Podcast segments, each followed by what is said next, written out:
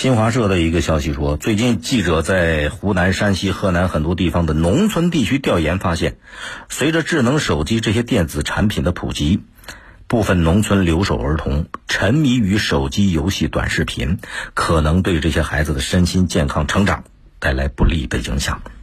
啊，又是关于手机上瘾的问题。有句话怎么讲的？说是想要毁掉一个孩子，你就给他一部手机啊。当然这句话可能有点偏激，可是你琢磨琢磨，它有一定道理呀。因为孩子嘛，这个自控能力弱，他抵挡不了这种诱惑，大人都抵挡不了。你别说那孩子，他一旦拿了个智能手机，没完没了就容易掉进去，沉迷其中。那当然对孩子的成长有不利影响啊。尤其是留这个留守儿童，这是特殊群体，本身就缺乏父母的陪伴，有了手机上了瘾之后，这更难戒掉。但是因为手机上瘾，这个危害是很明显的啊。比方说光顾着玩手机。旷课，是吧？还有一些不良行为、不良习惯，抽烟喝酒，是吧？或者有规律的这种无精打采、注意力不集中、满脑子都是手机游戏了，是不是？还可能给家庭关系带来不利的影响。所以，这都是给留守儿童带来的危害。那怎么样戒除这种对手机的上瘾？这是一个重要问题。事实上，什么叫瘾？你看这“瘾”字怎么写的？它就是个病字头，下面加个隐藏的“隐”。就任何一种瘾，它都是病。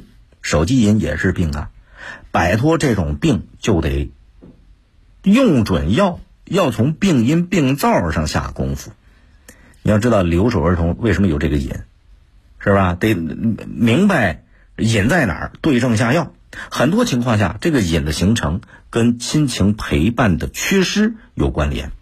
尤其是留守儿童，父母不在身边，而这种亲情的缺失、监护人教育的缺失，就让他们容易沉迷手机，在手机里边寻找那种安慰，在刷短视频当中去寻找快乐。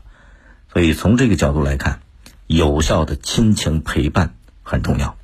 但是远水解不了近渴，要么怎么叫留守儿童嘛？本身就缺乏父母的陪伴，那你非要让父母陪伴，这也不现实。那从留守儿童的学习环境来讲，学校教育就很重要了。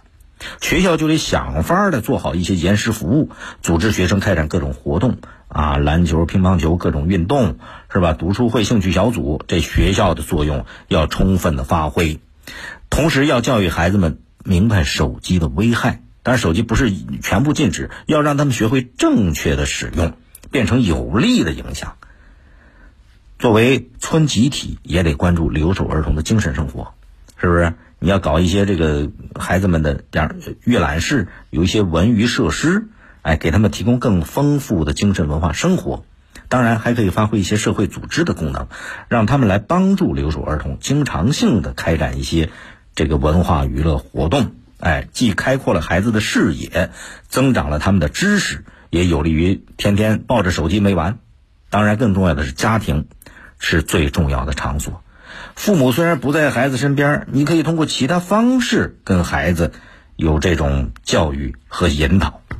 所以，不是说这个手机的诱惑力太大，关键不在手机，是在于留守儿童他们所拥有的精神生活、文化生活还不足够丰富。所以从这点来讲，亲情的陪伴。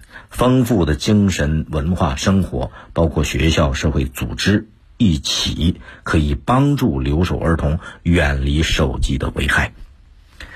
更多内容，请您下载荔枝新闻和我苏客户端。你也可以关注江苏新闻广播的官方微博、微信。更多广播节目、优选音视频和大蓝鲸商城，请登录大蓝鲸 APP。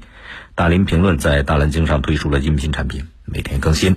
欢迎您搜索、订阅、收听，再会。